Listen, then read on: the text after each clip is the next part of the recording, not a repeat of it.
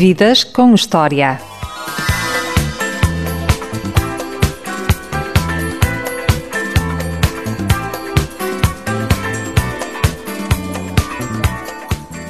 O meu convidado é detentor de um currículo desportivo invejável. Considerado por muitos como o melhor judoca português de sempre, foi em Sydney, nos Jogos Olímpicos de 2000, que atingiu o ponto mais alto da carreira, ao conquistar a medalha de bronze. Boa tarde, Nuno Delgado. Boa tarde, Diogo. Eh, obrigado pelo convite. A sua vida podia ser outra coisa qualquer que não o judo? Eh, eu penso que, obviamente que sim, não é? O, o judo acabou por ser um, uma, uma escolha que fiz na vida, que poderia ter sido para o outro lado qualquer, uh, mas uh, obviamente também te confesso que a, a, vida que escolhi, obviamente que o judo é uma das partes mais importantes nela. A infância foi passada em Santarém, embora tenha nascido em Lisboa. Recordações tem dos campos ribatejanos? Um, eu eu uh, mudei-me para, para Santarém aos 6 anos de idade com a minha família. Um, foi um processo difícil porque vinha de uma grande cidade onde tinha um grupo de amigos, tinha portanto toda, todas as minhas relações pessoais aqui em Lisboa e Santarém, uh, apesar de ser uma cidade fantástica, é uma cidade mais de interior, eh, do Ribatejo, com uma cultura completamente diferente da de Lisboa e confesso que inicialmente foi difícil, passávamos quase todos os fins de semana a desejar voltar para Lisboa, uh, mas depois, pouco a pouco, e também por grande influência do judo, fui-me adaptando e criando raízes que depois foram difíceis de largar quando tive que voltar para Lisboa para, para iniciar os estudos universitários. No entanto, foi lá, na casa do Benfica de Santarém, embora sendo um portista convicto, começou a praticar judo. Sem dúvida. Um ano após ter chegado a Santarém, um, surgiu o convite por parte do, do meu padrasto que já tinha praticado judo e também foi também um conselho um, do psicólogo que tínhamos na altura um, aconselhou que seria aconselhável eu poder praticar judo para me dar mais tranquilidade, libertar algumas energias a mais que, que eu tinha na altura. Uh, e pronto, surgiu essa oportunidade. Eu não fazia a mínima ideia do que, é era o judo, era total desconhecimento para mim. E lembro perfeitamente que fui com a minha mãe e com a minha tia à Casa do Benfica de Santarém, um, uma coletividade que tinha entre judo, ginástica e outras atividades um, e de fato treino, lá fui eu experimentar judo pela primeira vez. Confesso que foi um amor à primeira vista. Uh, as sensações que eu tive no primeiro treino de judo foram fantásticas e fizeram-me estar junto da modalidade até hoje. E no liceu, como era? Não aplicava o judo no recreio, pois não? Não, não, de todo. Um, eh, os meus dois primeiros treinadores, os meus dois primeiros mestres, eram pessoas que, apesar de terem começado judo mais tarde e não, não serem referências internacionais a nível técnico, mas eram pessoas uh, com uns valores muito, muito bons e que souberam-me transmitir a verdadeira essência do judo. Uh, apesar do nosso clube ser um clube pequeno, com poucas condições e com não tinha uma grande historial de resultados desportivos, mas deram-me uma formação ótima e, e portanto, obviamente que uh, a responsabilidade que eu sentia no dia a dia por ser judoca e por conhecer um, ehm, as técnicas do judo uh, faziam que eu, que eu nu, nunca me passasse pela cabeça uh, utilizá-las de uma forma indevida. Obviamente que numa situação em que fosse posto em perigo, tentaria utilizar os princípios do judo, mas hum, penso que isso nunca, nunca chegou mesmo a acontecer. Um, Nem ao longo da vida? Olha, eu costumo dizer que o judo já me ajudou em muitas situações, principalmente para evitar problemas, para evitar situações de conflito, um, principalmente por aí, uh, porque nós temos uma capacidade de, de antever o perigo, de nos colocarmos numa posição se calhar eh, mais inteligente, de de alguma forma evitar o, o confronto físico. Que pode ser evitado, mas, nem, mas numa situação em que não seja mesmo possível, pois uh, utilizarmos isso para, para, para a nossa defesa. Em Santarém começou a estudar, foi aí que decidiu que a área de educação física, na qual mais tarde iria fazer a licenciatura, seria adequada. Nunca tive dúvidas em relação à área que iria estudar. Uh, não, sim, sim não. Eu sempre fui uma pessoa que tinha gosto pela área de, das ciências. Uh, e... Era bom aluno? Sim, posso dizer que era um, um, aluno, não era aluno de 19 e 20, mas era um aluno, um aluno médio, com boas médias, sempre tive boas notas, nunca chumbei.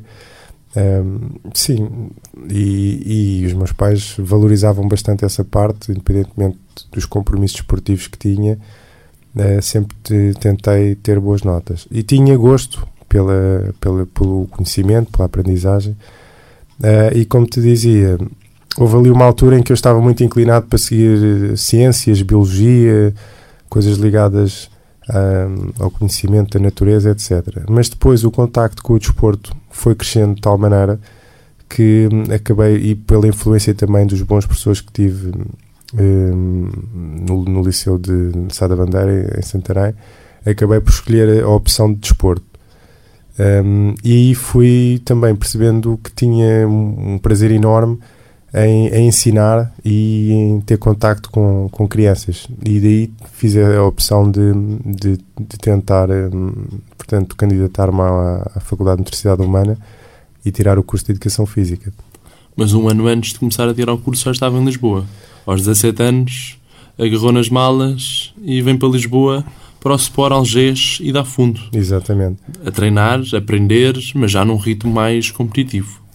A transição para Lisboa foi, foi, um, foi um uma choque. etapa importante para mim. Obviamente que, como qualquer transição. A tem... pacatez do Ribatejo para o stress, para a velocidade, para a vida, a forma intensa como os lisboetas. Sem dúvida. Eu tive, posso, posso dizer que tive uma, uma adolescência com ótimas experiências. Tinha um grupo de amigos muito bom Uh, e vivíamos. Santarém não é uma cidade muito grande, mas tínhamos um grupo muito, muito sólido de amigos e, e, e, eu estava muito bem integrado nisso.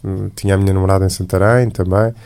Quando vim para Lisboa, uh, passei a viver sozinho, que é uma primeira etapa difícil. Depois para um grande clube, é um clube com, com muitos atletas, onde eu me perdi de certa forma um pouco, habituado a um clube onde nós estávamos sempre no centro das atenções.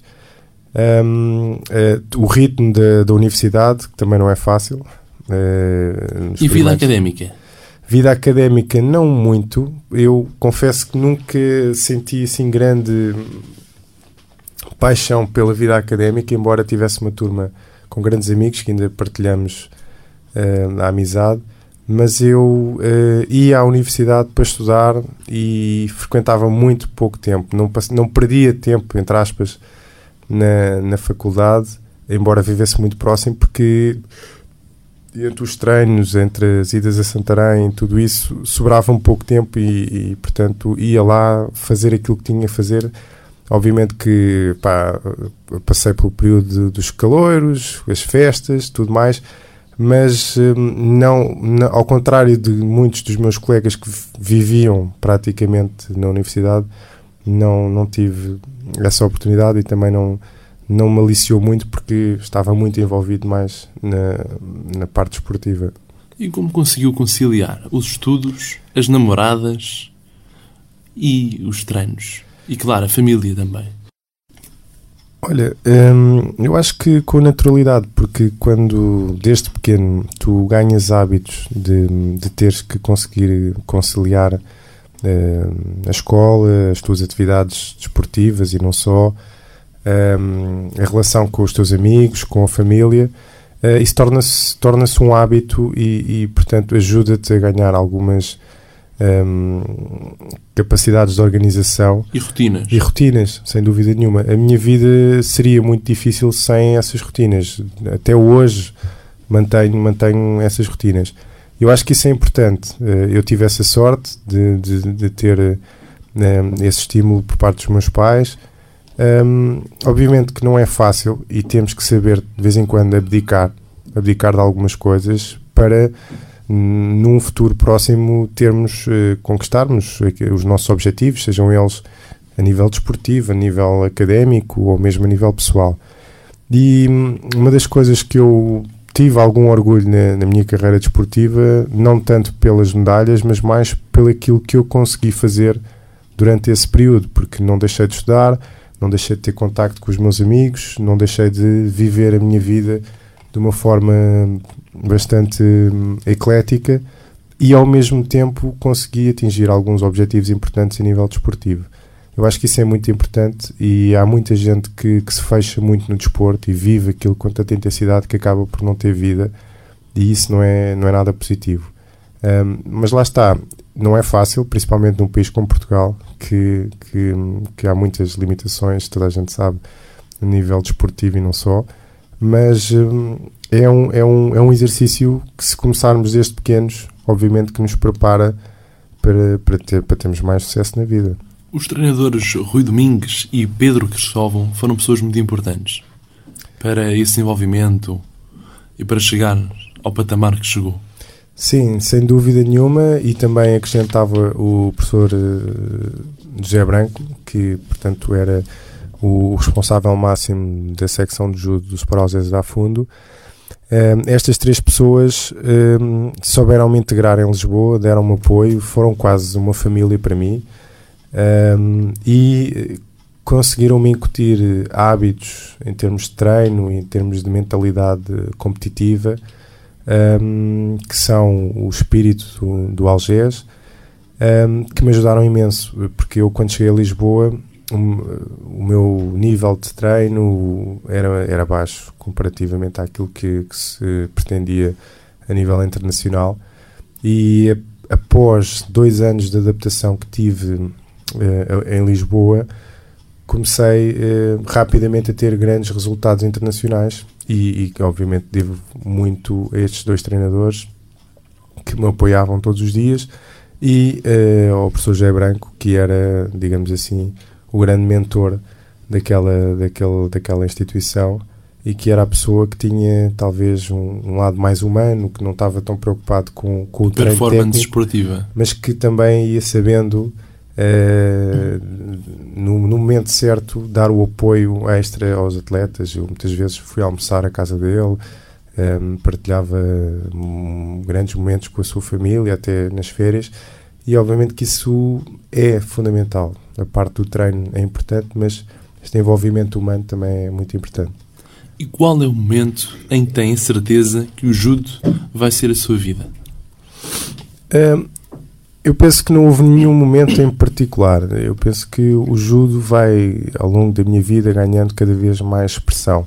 Desde os tempos da Casa do Benfica de Santarém, onde o, o judo era o meu grupo de amigos, era uh, aquilo que eu mais gostava de fazer, uh, de uma forma ainda muito inocente, até o judo foi a porta de de entrada para eu ter contactos internacionais. As minhas primeiras viagens à Espanha foram através do judo.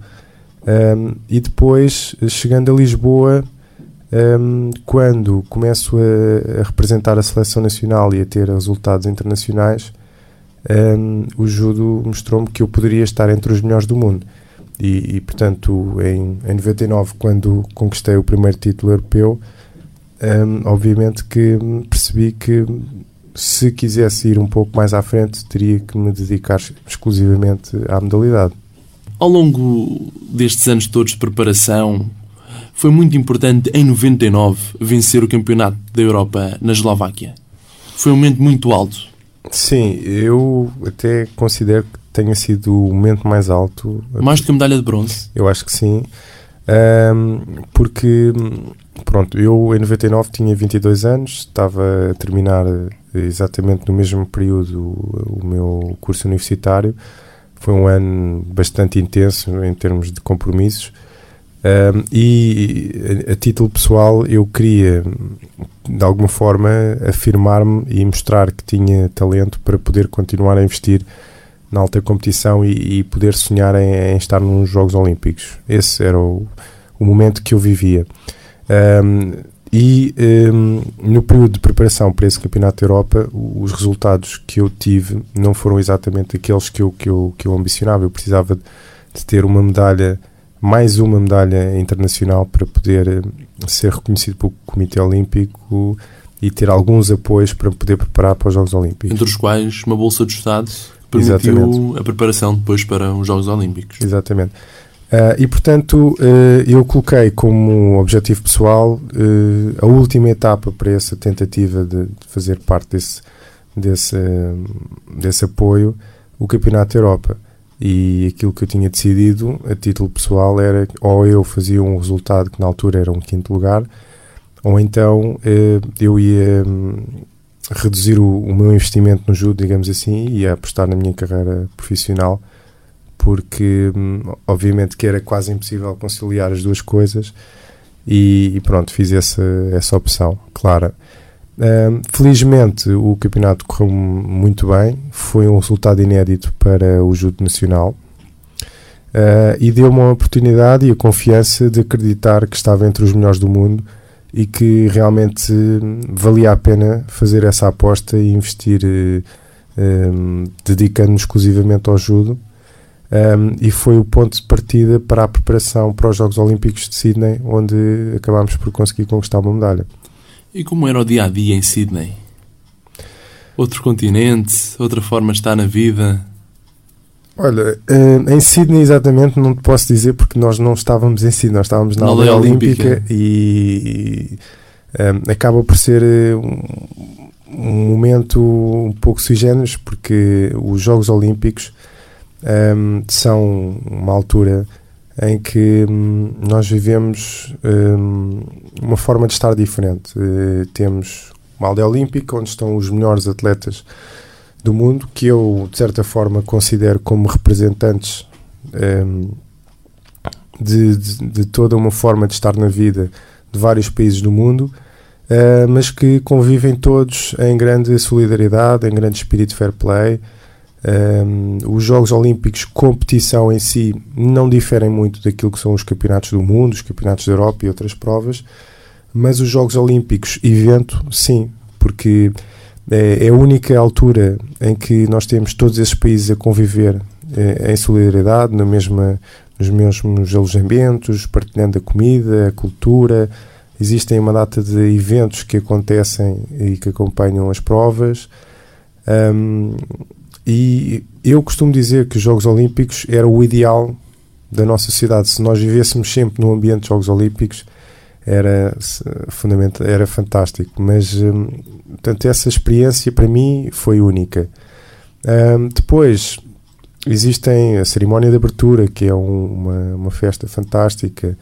Uh, o facto de estarmos em contacto com as nossas grandes referências mundiais. Eu tive a oportunidade de estar com o Mohamed Ali, com uh, Gustavo Kurten, com tantos grandes atletas mundiais frente a frente, a conversar com eles de igual para igual.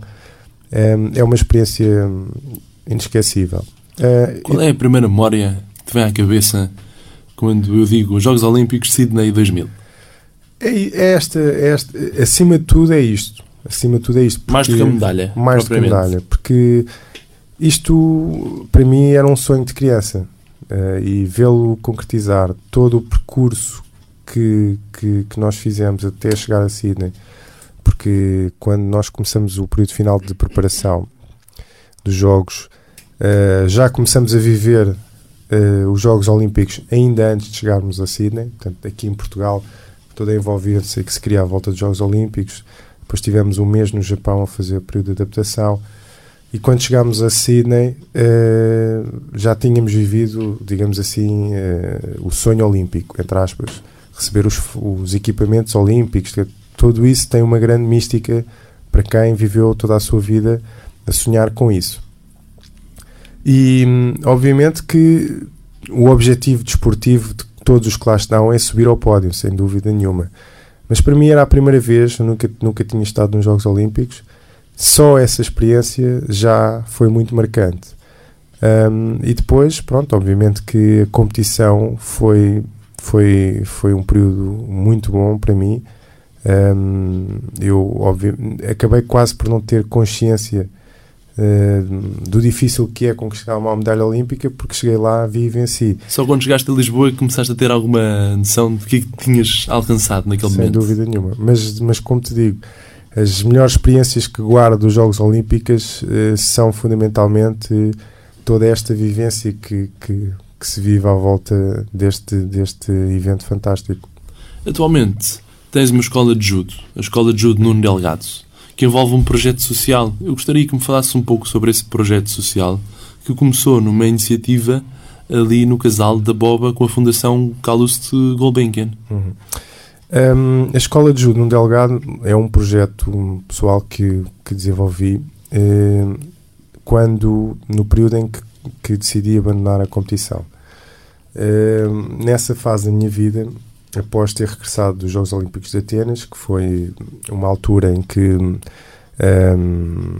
portanto, os meus objetivos não foram atingidos, houve ali um período um bocado difícil a, nível pessoal de, de, de, interiorizar o facto de não ter conseguido bons resultados, o facto de ter tido algumas lesões eh, que me incapacitaram bastante uh, e o facto de pensar uh, a minha vida vivia em função do judo, de competição, e agora qual é que será a opção a tomar? Continuar a insistir e tentar voltar outra vez a sonhar em Pequim ou uh, fazer outras opções e, e, mudar de vida?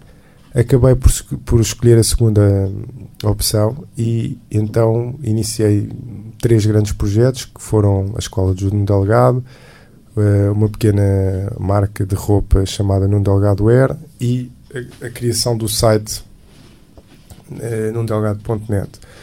Uh, esses três projetos faziam parte de um plano que eu tinha que fundamentalmente era uh, a minha resposta às dificuldades que eu senti e que observei uh, ao longo da minha, da minha, do meu percurso tentar responder a essas dificuldades e essas limitações que eu fui sentindo, criando um projeto educativo e desportivo. Nunca te esqueceste de onde é que vieste e o que tiveste de passar para chegar onde chegaste? Sem dúvida nenhuma. E mostrar às pessoas que era possível fazer melhor, era possível fazer diferente e melhor. E isso foi fazendo crescer a escola de judo, que tendo como objetivo proporcionar o judo a todas as pessoas, obviamente chegou a um período em que criou também a sua vertente social e, e portanto, com esse projeto em conjunto com a Fundação Carlos Gulbenkian, criámos o primeiro centro AGME, que é um centro de apoio social de judo, um, que teve imenso sucesso e que hoje em dia já um, há vários espalhados por todo permitiu o país. fazer outros centros, outros modelos de integração social, um, usando o judo sempre como um instrumento de integração social.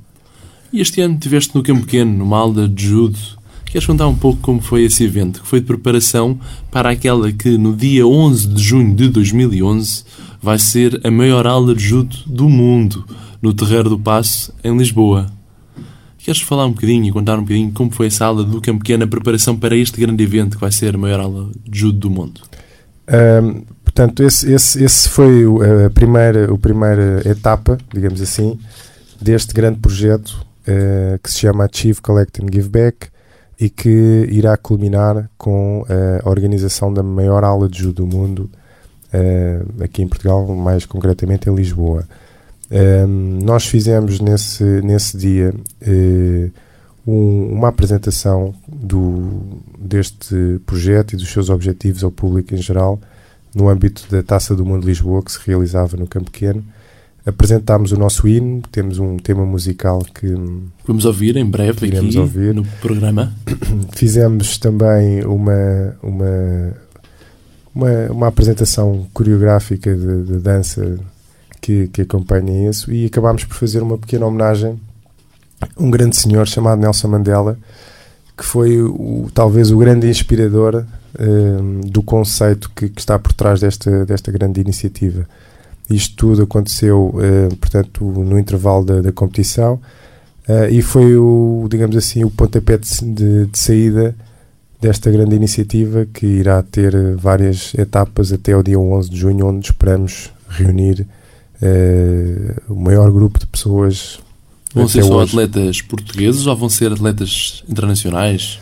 Não, eh, nós vamos reunir pessoas. Isto é um movimento de pessoas para as pessoas e vamos fundamentalmente tentar sensibilizar e mobilizar pessoas que nunca sequer imaginaram o que é que é o judo.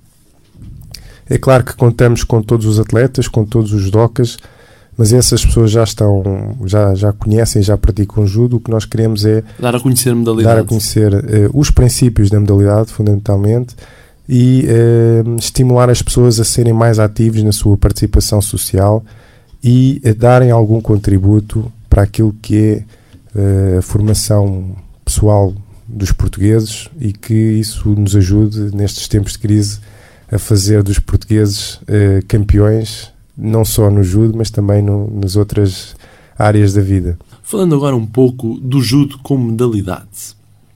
Tem vários cintos, tem o kimono. Para aquelas pessoas, os ouvintes nunca ouviram falar do judo ou que têm uma vaga ideia do judo, vêem aquelas cores todas nos cintos, aquilo significa o quê? Esses calões. Bom, eh, se calhar ia um bocadinho mais atrás e explicar um pouco eh, a gênese do judo. O judo eh, é uma modalidade que tem origem em 1882 pelas mãos de um senhor chamado Jigoro Kano, japonês, que era uma pessoa ligada hum, à educação, mas que praticava jiu-jitsu, uma arte marcial hum, que antecedeu o judo e que, foi, que está na origem das técnicas de judo. Um, e aquilo que ele percebeu rapidamente era que estas, estas técnicas, esta forma de estar no treino, tinha, eh, sem dúvida nenhuma, um efeito muito positivo na formação pessoal das pessoas. Uh, e ele então, de, do estudo e da aprendizagem dos vários estilos das diferentes escolas de jiu-jitsu, um, criou a sua própria escola, um, chamada uh, Judo Kodokan, uh, onde tentou adaptar essas técnicas de forma a não serem tão perigosas, que não porem em causa a integridade física das pessoas, uh, e também de maneira a que se transformassem num método de formação pessoal, um, onde se trabalha de forma equilibrada a parte mental e a parte física. Portanto, essa foi a gênese do judo, foi daí que ele se criou Fundamentalmente, o Jigoro Kano preocupa-se que, através da prática do judo, através da prática desta forma de luta, as pessoas conseguissem ganhar certos conceitos importantíssimos para a sua, a sua vida pessoal. Como autoconfiança, por exemplo. Como, por exemplo, isso. Uh, daí que o, o, judo é praticado num dojo, que é uma sala própria, que tem uma, um conjunto de cerimónias muito, muito particulares, um, é praticado com um kimono de judo, mais especificamente chamado judogi, que é constituído por um casaco, umas calças e um cinto. O cinto tem a particularidade de, para além de segurar as calças, uh, serve fundamentalmente como um, o cinto tem um, tem um simbolismo de, de, de, de responsabilidade. Uh, a partir do momento em que a pessoa usa um cinto de judo, uh, passa a ter a responsabilidade de ter um, portanto, algum cuidado com a pessoa com quem está a praticar e de ter algum cuidado em saber utilizar de uma forma correta as técnicas e, os, e estes princípios que lhes têm sido ensinados. Uh, inicialmente existia apenas o cinto branco, o cinto de aprendizagem, e o cinturão negro, que é um cinto uh, que representava que essa pessoa já tinha conhecimentos suficientes. O mestre do judo. Não tanto. Uh, apesar das pessoas pensarem que o cinto negro é o cinto do mestre, não é exatamente isso. Há muita gente que, que já tem cinturão negro. Eu, por exemplo, tive cinturão negro aos 17 anos. E isso não faz, não faz de mim um mestre. O mestre é a pessoa responsável pelaquela turma, é quem todos os alunos devem, um, eh, portanto, os conhecimentos que vão aprendendo. E para isso é preciso um bocadinho mais. Agora, uh, sem dúvida nenhuma, o, cinto negro uh, significa que naquele momento tu já estás preparado para aprender judo. Antes, ainda estás num processo de aquisição, de aprendizagem, para poderes começar a perceber a verdadeira essência do judo. A partir do momento em que és cinturão negro, de certa forma, estás qualificado para perceberes a verdadeira mensagem que está por trás da prática do judo. A essência do judo. Sem dúvida. Entretanto, com a evolução pedagógica do judo, hum, pensa-se pela mão de um mestre japonês que veio para a Europa, mais nomeadamente para a França, Kawashi, criou-se estes, estes cintos com cores, porque os jovens e as crianças que praticavam judo ficavam durante demasiado tempo com o cinto branco e achou-se que era mais pedagógico criar algumas etapas de aprendizagem. Estimulava mais os jovens. E então criou-se o cinto amarelo, o cinto laranja, o cinto verde, azul e por aí dentro. Já um, agora, qual é a tua cor favorita? a minha cor favorita. Um, eu, eu, eu, não tenho uma cor favorita, mas gosto muito do azul, gosto muito. Gostas de viajar? Adoro viajar. Qual foi o destino mais paradisíaco ou mais cultural que gostaste de viajar? Olha, recentemente tive uma viagem a uma ilha hum, nas Caraíbas chamada Coração, que sem dúvida nenhuma foi uma das melhores experiências que já tive. Uma ilha fantástica, uma ilha que curiosamente tem uma grande influência portuguesa, porque por causa da questão dos, dos escravos na altura de, de, dos descobrimentos, eh, grande parte das pessoas que vivem em Coração têm ascendência cabo-verdiana. Inclusivamente lá fala-se uma língua chamada papiamento que é muito parecida com, com o crioulo que se fala em Cabo Verde. Um, e foi, foi uma, uma ótima experiência. E, curiosamente, as minhas grandes viagens têm sido sempre feitas muito à conta do judo. Um, a viagem a Sydney também foi. É juntar o útil ao agradável. Exatamente, exatamente. E o melhor momento da tua vida foi o nascimento da tua filha? Olha, eu sem dúvida nenhuma que o nascimento da minha filha foi um dos momentos mais importantes da minha vida. Mas eu não gosto de, de atribuir. Um, eu penso que isso é um bocado redutor. Eu acho que houve, tive vários momentos importantes na minha vida, e esse, sem dúvida nenhuma, é um deles, porque é um momento que, que muda bastante. Portanto, eu acho que qualquer pessoa que é pai, a partir desse momento, passa a ter outra forma de estar na vida Uh, e ser pai é um, é um, não, não foi só naquele momento em que eu vi a minha filha pela primeira vez, mas é todo um processo que começa desde a gravidez até hoje, todos os dias. Um, És um pai presente que acompanha a filha na escola, ajuda a fazer os trabalhos de casa, vais deixá-la à escola. Tento ser, tento ser. Mesmo com a vida agitada que tens. Tento ser. Eu, eu gosto muito de partilhar eh, momentos com a minha filha um, e, portanto, apesar de muitas vezes não poder fazer, uh, cada vez mais tento organizar a minha vida para poder estar presente. E agora que ela vai ganhando, ela tem apenas dois anos, mas vai ganhando cada vez mais maturidade e vai podendo conversar. E, e aí acho que é muito importante hum, criar uma, uma, uma ligação com, com, com, comigo e, e, faço um esforço grande para, para poder estar sempre presente. E, e, acima de tudo porque gosto muito de, de estar com ela e, e, pronto, acho que hum, é uma pena os pais que não, não têm a oportunidade de, de poder estar tanto tempo com os filhos. Ao longo destes anos todos, algum sonho tenha ficado pelo caminho? Há sempre sonhos que ficam pelo caminho. Um, mas. Um, no caminho da suavidade, que significa ajuda. mas. Um, eu felizmente posso dizer que concretizei grande parte dos meus sonhos. Concretizei grande parte dos meus sonhos, um, mas acima de tudo concretizei esses sonhos sem deitar a perder outras coisas que também são importantes para mim, porque um, eu acho que houve pessoas que abdicaram demasiado para poderem atingir determinados objetivos. Eu acho que isso também não é positivo. Graças a Deus eu tenho conseguido eh, conquistar coisas importantes para mim, mas sem pôr em causa outras coisas que também são importantes para mim, como a família, os amigos e outras coisas. Consideras-te uma pessoa nostálgica? Não, de todo. Hum, não, não tenho grande nostalgia. Olho para o passado com prazer e com, e com saudade das coisas boas, mas as coisas, aquilo que aconteceu ontem já, já não é importante para mim. Eu, eu penso muito mais no, no, presente e no futuro do que no passado. Acho e... que o passado às vezes pode nos prender e eu gosto de, de, de, estar liberto e continuar a crescer. Acho com muita frequência a Cabo Verde ou não? Não com aquela que eu desejava, mas, hum, mas sim, tento, tento ir com, com a frequência possível. Tenho lá o meu pai, tenho lá tias, primas, sobrinhos, tenho lá muita família. Quem é a pessoa mais importante da tua vida? Ui. é, é difícil dizê-lo, é difícil dizê-lo, porque hum, poderia, talvez a minha filha será neste momento a pessoa mais importante, mas hum, não lhe posso dar tanto protagonismo. Eu acho que há muitas pessoas importantes na minha vida. Vamos falar agora um pouco de uma rúbrica que é direta à cabeça. Eu vou dizer uma palavra e tu vais dizer aquilo que vier logo à cabeça. Um concerto. Concerto. Hum, o último concerto que vi, Lauren Hill, no Terreiro do Passo.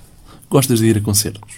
Não muito. Não, não sou. Ou preferes ouvir em casa, eu, na sala? Eu gosto muito de música, mas confesso que sou um bocadinho comodista e os concertos normalmente não são o local ideal para se poder eh, aproveitar uma boa música.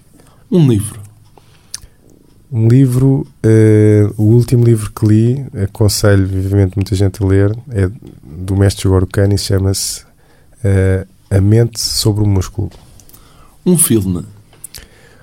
Um, também falando de coisas mais recentes, um dos últimos filmes que eu me senti bastante influenciado foi o Avatar.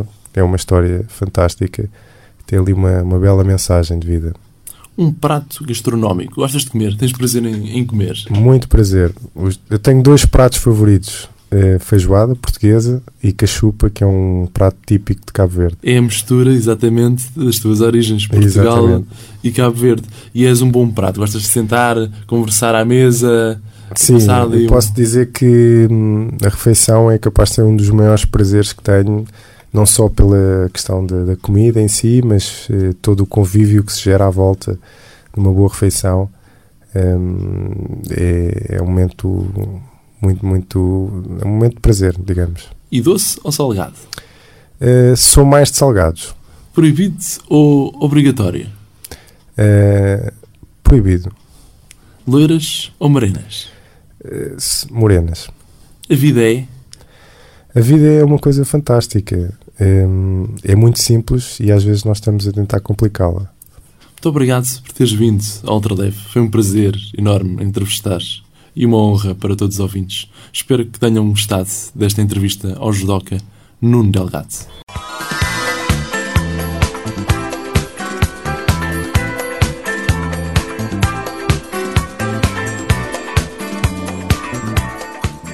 Eu sou o Diogo Marcelino e este foi mais um Vidas com História, a grande entrevista na rádio Ultra FM para ouvir em 88.2 ou então na internet sempre que quiseres em ultrafm.pt.